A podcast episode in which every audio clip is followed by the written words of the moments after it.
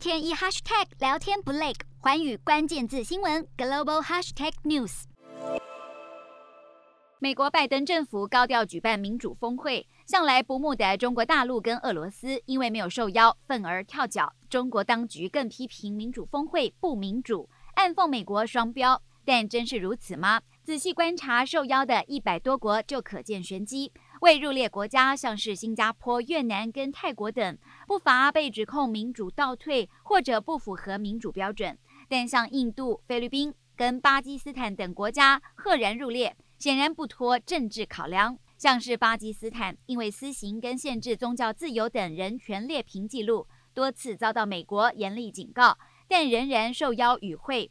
华盛顿邮报分析，拜登政府一方面期盼在阿富汗议题上能有巴基斯坦配合，当然还有其他考量，像是宿敌印度同样也是座上宾。印度自从民粹主义者莫迪掌政之后，歧视少数族裔的政策激增，对付异议分子手段也不断升级。这回能入列，主要是美国希望印巴两国不会因为峰会横生枝节，还有战略考量。